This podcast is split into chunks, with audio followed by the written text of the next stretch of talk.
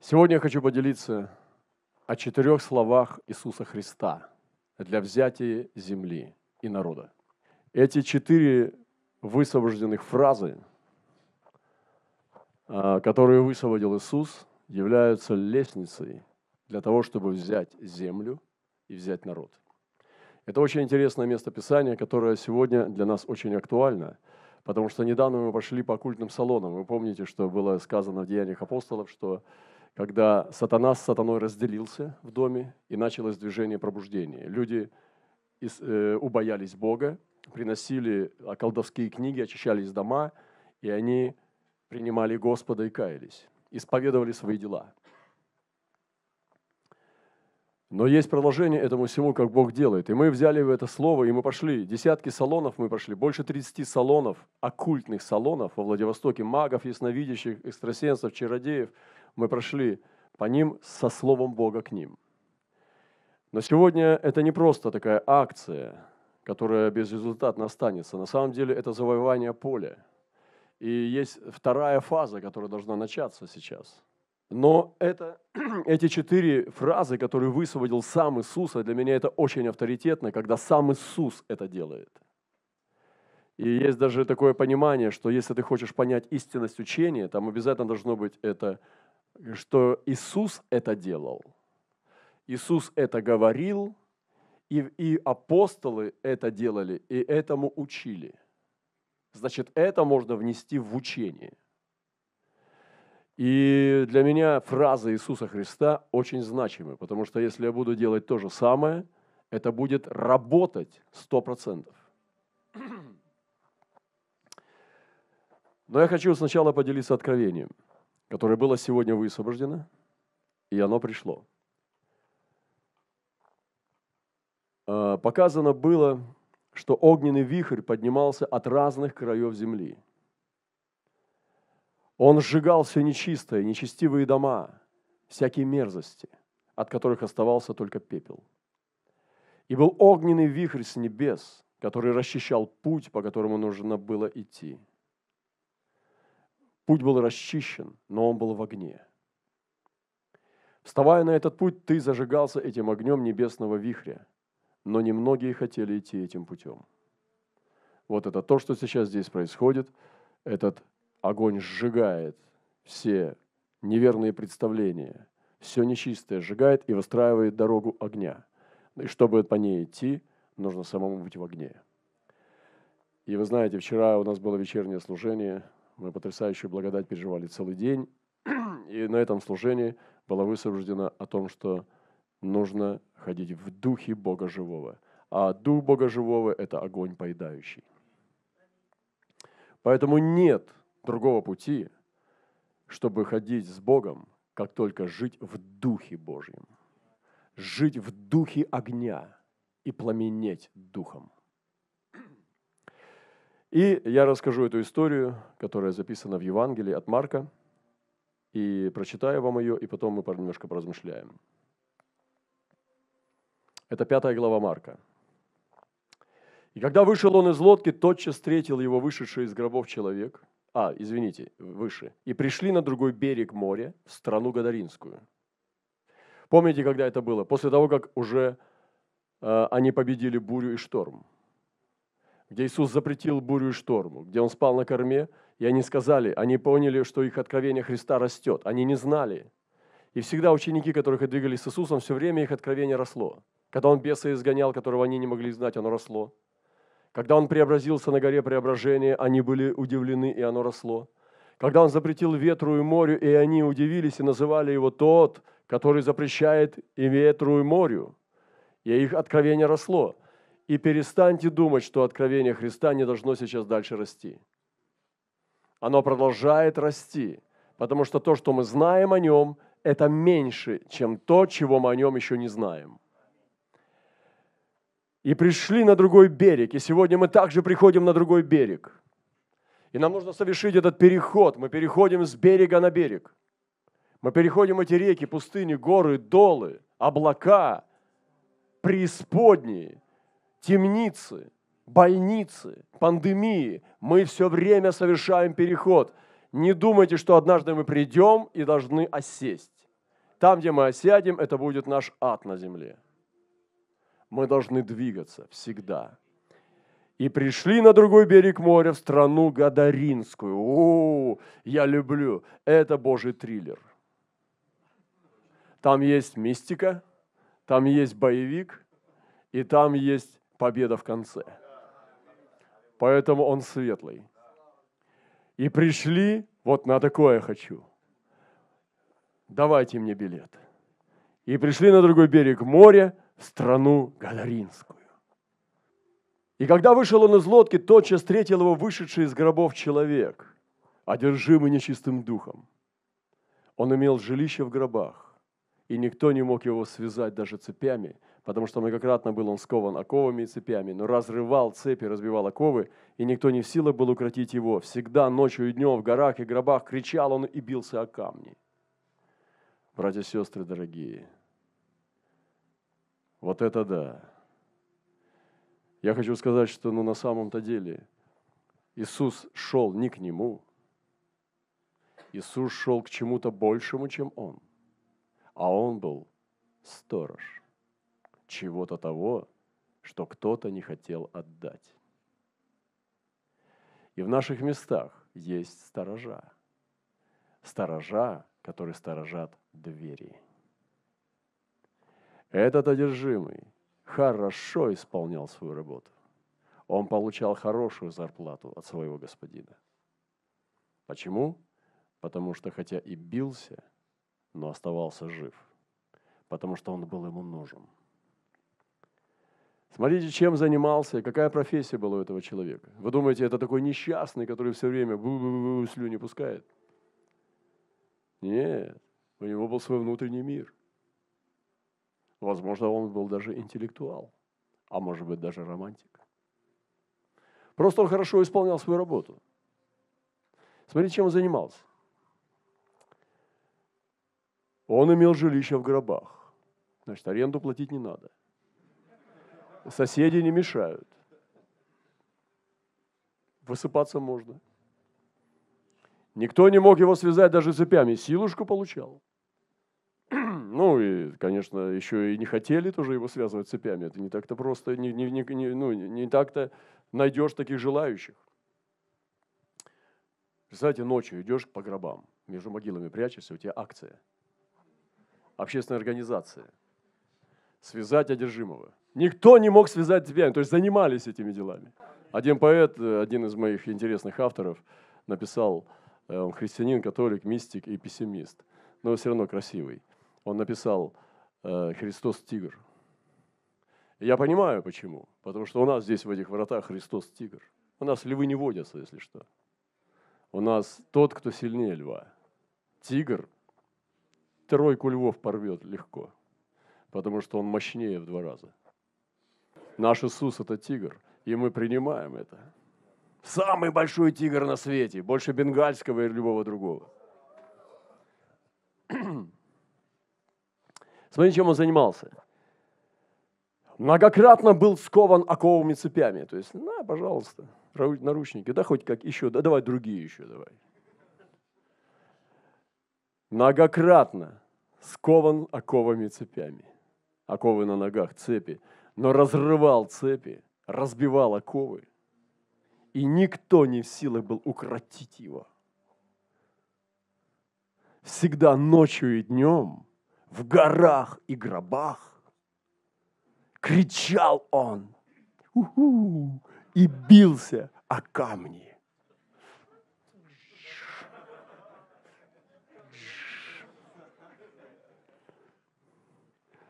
Вот брат был хороший, а? Такого бы нам насадителя церквей. Обожаю. Но дело в том, что он хорошо исполнял свою работу. Он был сторож. Он был сторож этой земли, где ели свиней. Это сторож этой земли, чтобы туда не пришли проповедники. И он делал все хорошо. То в горах, то в гробах, крики, вопли, цепи разбивал. Делал все хорошо. Это хороший сторож. Нам бы поучиться у него. Ночью и днем – сторожил и охранял страну, где едят нечистое. У нас есть двери в местах и в городах, где стражи не пускают нас. Если мы откроем эти глаза, я молюсь, чтобы сегодня Господь открыл через это слово наши глаза духовные, и мы увидели города по-другому, взвесили наши попытки, не исполнившиеся, которые мы делали, и они не состоялись, и поняли, что сторож нас победил. Он просто нас или испугал, или побил, или порвал наши цепи, но нам нужно вернуться к этим дверям, и нам нужно найти их. Увидев же Иисуса издалека, прибежал и поклонился ему, и, скричав громким голосом, сказал, «Что тебе до меня, Иисус, Сын Бога Всевышнего?» И так посмотрел на него, думает, как же еще, чтобы еще пробить, как бы пробить? Заклинаю тебя Богом. Представляете, какая манипуляция? Сыну Божьему говорит, заклинаю тебя Богом. И они включают религию. Заклинаю тебя Богом, Сыну Божьему говорит. Не мучь меня. Братья и сестры, у нас есть одно э, интересное качество в нашем помазании – это мучить.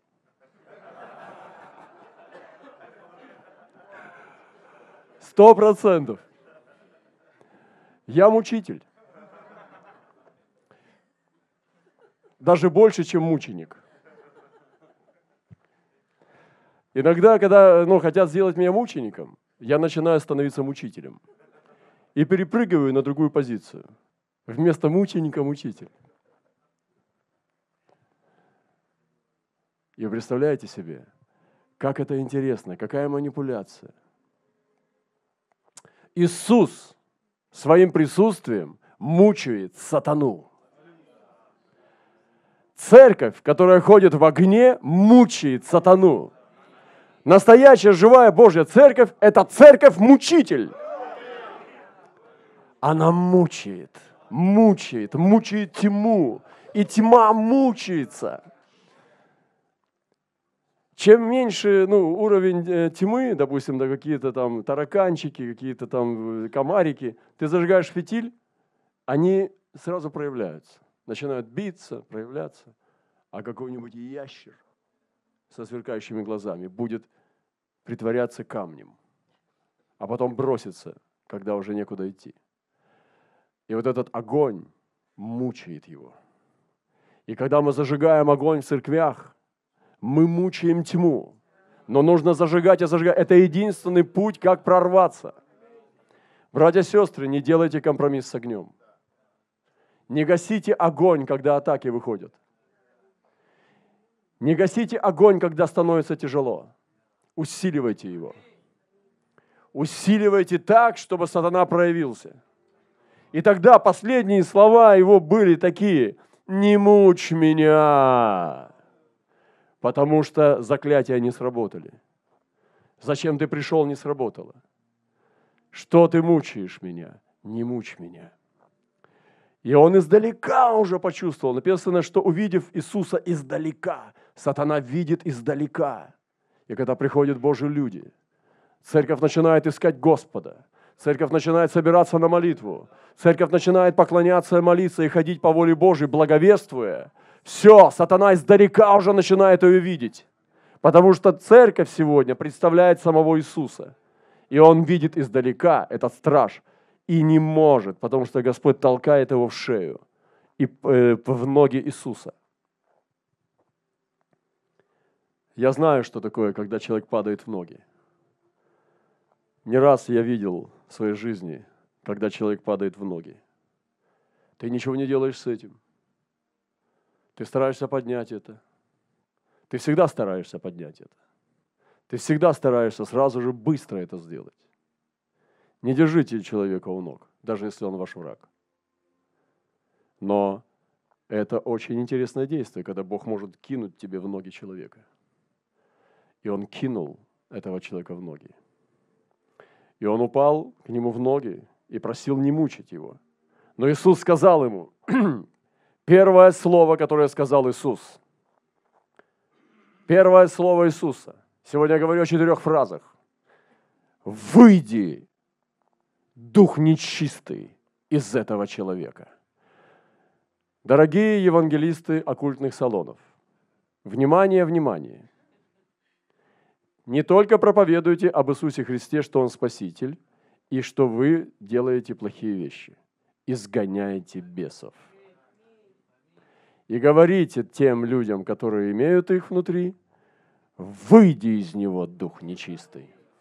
И тогда говорите до свидания. Вопрос времени. Ты приказал, оставил и пошел, и приказ работает. Офицеру не надо сразу видеть, что солдат исполнил прямо сейчас. Равняясь смирно, пошел. Есть! Бегом, марш! И все, и офицер садится пить чай. Когда исполнит, возвращается. Через три дня, через месяц. Приказ выполнен, товарищ командир. Так держать. Кругом марш. Понимаете? И мы, нам не нужно делать эти вещи, если ты веришь. Я помню, как была история про Воронаева и Павлова. Павлов это был сотрудник Воронаева, который еще мощнее двигался в изгнании бесов, чем Воронаев. И они не могли беса одного изгнать. И когда там лежал этот одержимый, и Воронаев делал много попыток с братьями и не мог изгнать, и Воронаев тогда ушел на кухню и братьям говорит, надо Павлова позвать. И тот шепотом, и тот кричит в той кухне, только не Павлова, только не Павлова. Они позвали Павла, Павлов приходит, снимает часы, ложит перед одержимым и говорит, через пять минут выйдешь. Аминь и уходит общаться с братьями. Общались пять минут, и вопль через пять минут в той комнате, и вышел. Вот что такое приказ Божьего человека. Вот что такое вера. И вы сейчас получаете веру здесь, а не, а не слезоточивые проповеди. Не муть душевную. Вера. Вера. Итак, первое слово Иисуса. Выйди, дух нечистый. Посмотрите на культистов в глаза пристально. Пошарьте скряпк, шкряпками внутри его духа. Скажи, благослови тебя Господь. Ничего, нет ничего. Не каждому надо говорить. Но если нашел, опа, есть. Оп, опа, ой. Вытащил, выйди. Итак, первое слово Иисуса – выйди, дух нечистый.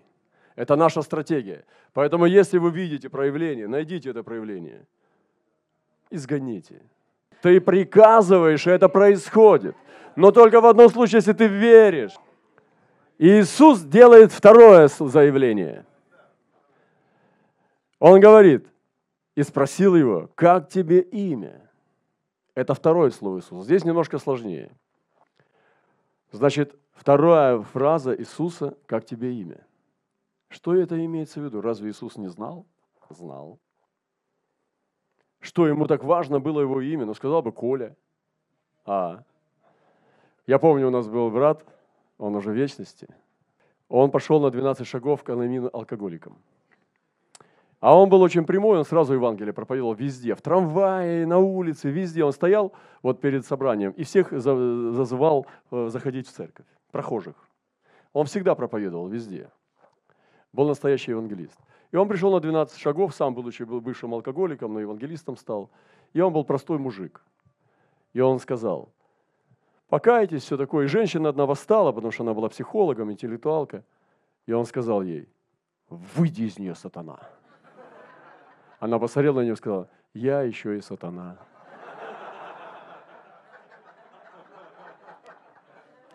И я скажу, почему Иисус спросил его имя. Почему мы можем спрашивать имя? Я научу вас. Послушайте. Если бы он сказал, как тебе имя, она бы сказала, Наташа. Он сказал, будь благословена, Наташа. Но он забыл имя спросить, поэтому опростоволосился. Вы поняли? Он хотел узнать, демон ответит ему или человек. Он хотел узнать, дух человеческий ответит ему или демонический. Вы поняли, зачем спрашивать имя? Поэтому посмотри в глаза и скажи, как тебе имя? Она скажет, я сказала, Наталья Викторовна. А, извините. Вы взяли это? Это наделение. Поэтому спросите имя. Знаете почему? Как Иисус. И тот сказал, я легион. Тогда выйди. Красота? Поэтому прежде чем выгонять, сначала имя спросите. Он скажет, Николай. А ты скажешь, ух, злой ты, Николай. Но Николай. Я думаю, что многие из вас встречали одержимых людей. Но если вы спросите имя, вам будет дан ключ. Говорите вы с демоном или с человеком. Так сделал Иисус. Красота? Поэтому Иисус может задавать правильные вопросы. Если вы не понимаете сути, просто делайте как Он. И вы будете на правильном пути. Поэтому мы получаем понимание, с кем имеем дело, с демоном или человеком. И получаем причину болезни. Получаем корни проклятия. Получаем название корней. И он может сказать себе имя, сказал, нас легион. То есть, другими словами, мы здесь все разновидности. Нас здесь так много, что нам надо часа полтора себя перечислять. Поэтому просто я обобщу. Иисус, не забирай твое время и мое. Легион нас здесь. Сделай уже свое дело, не мучь меня. Если бы он стал перечислять, надо было бы перечислять полтора часа. И сказал в ответ, легионами мне, потому что нас много. И много просили его, чтобы не выслал их вон из страны той. Мне вот это нравится. Сатанинский перезвон я назвал. Это, то есть молитва бесов. Много просили. Это как? Сатанинский перезвон. Смотрите, вот он, легион, много просит. Смотрите, много просили его, чтобы не высылал их из страны. И умоляли, умоляли, и так, и всякие, такие доводы, и такие. Э, Пасло же там при горе большое стадо свиней. Я не знаю, может быть, вы любите свинину, но я ненавижу свиней. Я люблю свинину. Простите меня. Ну, только э, в этом, в хамоне. Э, ну, иногда, когда нету сала и вони свинины. Это не библейское животное но я не люблю свинью. И когда там большое стадо свиней, вы представьте, что это было за земля. Это был большой туалет. Представьте себе, сколько было свиней, которые ходили под себя, потом ели это же самое, потом тужады булькали, хрюкали, лежали, валялись, купались, плескались. И это свиная земля просто. Это, они не должны быть открыты на открытом воздухе. И это было нечто. Не думайте, что здесь свинина. Вы, вы представляете брикеты с салом, да? Помните, что небольшая, небольшие контейнеры, немного контейнеров со свининой, а паслось большое стадо свиней. Это нехорошо. И просили его все бесы, говоря, пошли на свиней, чтобы нам войти в них. Иисус, третье слово Иисуса, позволил им, идите. Значит, мы открываем тайны, что происходит в освобождении. Вы говорим, мы уже открыли тайну истины, что он начал с изгнания. Потом он спросил имя. И потом позволил им пойти туда, куда они просили. Буквально выдавились, потому что это было единственное место, куда ему идти. И их было около двух тысяч. Представьте, две тысячи свиней. Две тысячи свиней получил, каждая свинья получила своего беса. Не знаю, какое мясо было у них, если стейк делать. С хвостом беса? Что там было за мясо? И представьте себе, две тысячи свиней паслось. Этими делами Иисус занимается до сих пор, только немножко в современной интерпретации. Ребята, вот чем мы должны с вами заниматься в наших городах. И когда ты приходишь на миссию, это твоя работа. Ты на миссии должен так работать. Отправляй бесов в свиней. Не в тех свиней, которые у тебя там, может, три свиньи всего живет в городе, а в правильное место погибели. Я хочу сказать вам, объяснить. Это было очищение земли.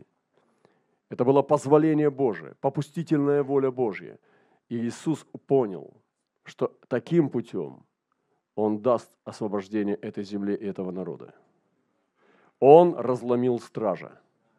Практически он разломил царство стражей, потому что этот страж имел легион, и Господь разделил его дом.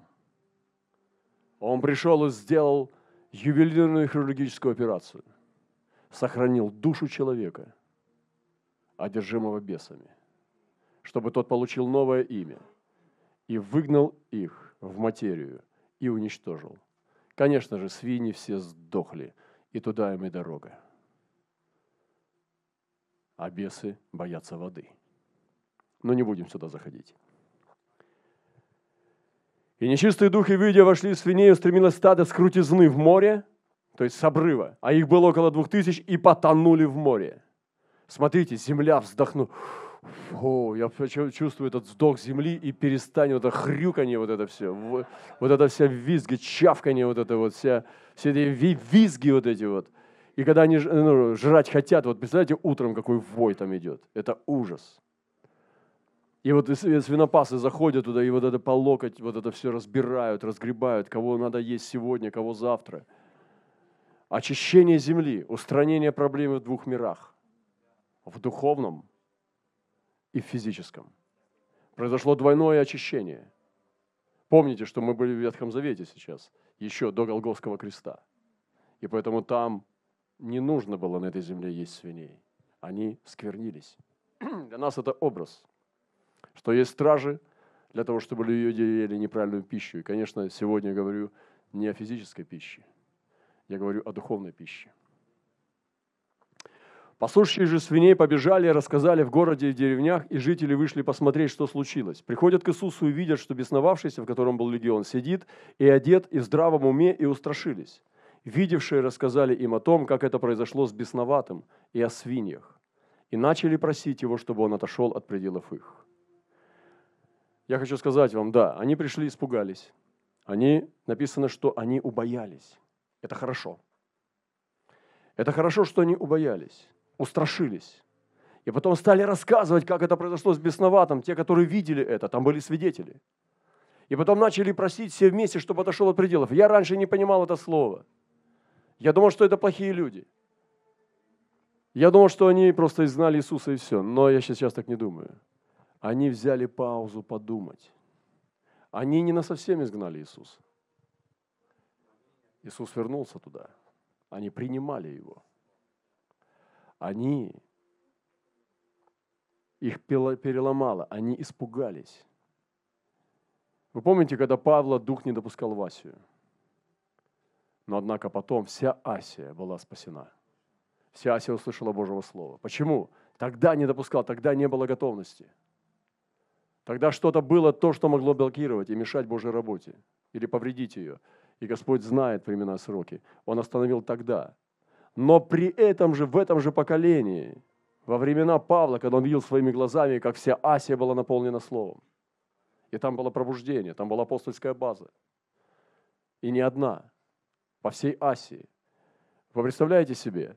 И здесь тоже Господь, Он просто оставил их на время. И они взяли паузу подумать, потому что многие племена, вы читали, может быть, книгу Брушко, когда они уходили подумать. Посмотрели на тех миссионеров, которые проповедовали племенам в джунглях, и они просили подумать. Когда они слышали, как Авраам положил на жертвенник Исаака, они просили, можно завтра, можно мы подумаем ночью, а потом завтра мы придем к тебе. И людям надо дать паузу подумать. Поэтому не насилуйте их дух сразу. Дайте им время подумать. И эти люди, они попросили Иисуса уйти пока. Может быть, это было даже не грубо, а вежливо. Но написано так. Начали просить его. Видите, там все просили, одержимый просил, этот просил.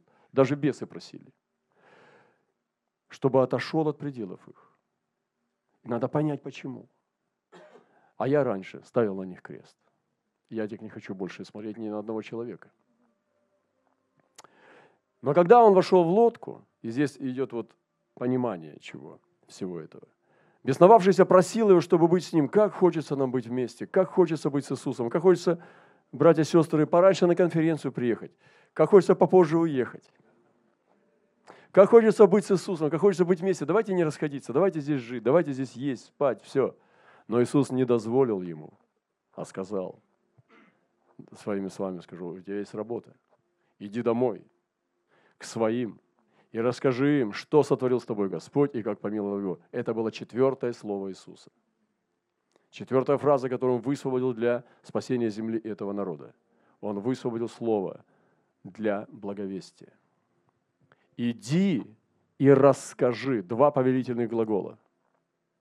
Иди и расскажи. И наша стратегия не только для оккультистов, но и для одержимых, для, и так, в частности, для тех городов, в которых мы находимся, это наделять этим духом. Иди и расскажи, что сотворил с тобой Господь и как помиловал тебя. Каждый из нас должен делать эту работу. Идти и рассказывать, братья и сестры. Если мы забыли это, мы забыли вообще, откуда Господь нас взял. Мы забыли все. Не надо сравнивать себя друг с другом. Ты можешь сказать, я не наркоманка, я вообще девственница вступила замуж. Я там не наркоман, не бандит. Прекращай. Сравни себя лучше не с, бандитом, а с Иисусом. Сравни себя с Марией. Поэтому не надо рассказывать эти сказки про твою чистоту. Мы все помилованы Господом по благодати. И Писание говорит, иди и расскажи. И наша стратегия – это идти и рассказывать. Это четвертое завершительное слово Иисуса, которое Он сказал. Иди и расскажи и пошел и начал проповедовать в Десятиградии, что сотворил с ним Иисус. И все дивились. Они испугались Иисуса самого, но этого одержимого они принимали. И Евангелие стало заходить в этот народ. Евангелие стало заходить вместо свиней, стало заходить в, это, в этот народ. И Гергесинская земля стала принимать Слово Божие, принимать Евангелие, принимать свидетельство, а значит, самого Иисуса Христа. Иисус позволил им мягко прийти к спасению. Иисус позволил им принять через этого одержимого себя, через свое послание. И вот эта стадия открытости, мы должны понимать стадию открытости. Сначала они испугались, убоялись, а потом дивились. Вы видите прогресс? Видите прогресс? Сначала испугались и просили его уйти, а потом стадия открытости стала увеличиваться, и они уже дивились. А там, где дивятся, там и принимают. А там, где принимают, там и прославляют. А там, где прославляют, там и прославляются. Поэтому сегодня призыв к освобождению земель и народов, эти четыре слова Иисуса. Выйди. Имя. Направление, куда выбросить мусор – вы помните, Иисус выбросил мусор в море, как мы сегодня с вами делаем. Он, что с ним делать, с мусором в море? То есть он его убрал с этой земли.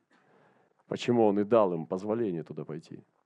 И завершилось все благовестием, освящение наделения очищенного и умножение царства.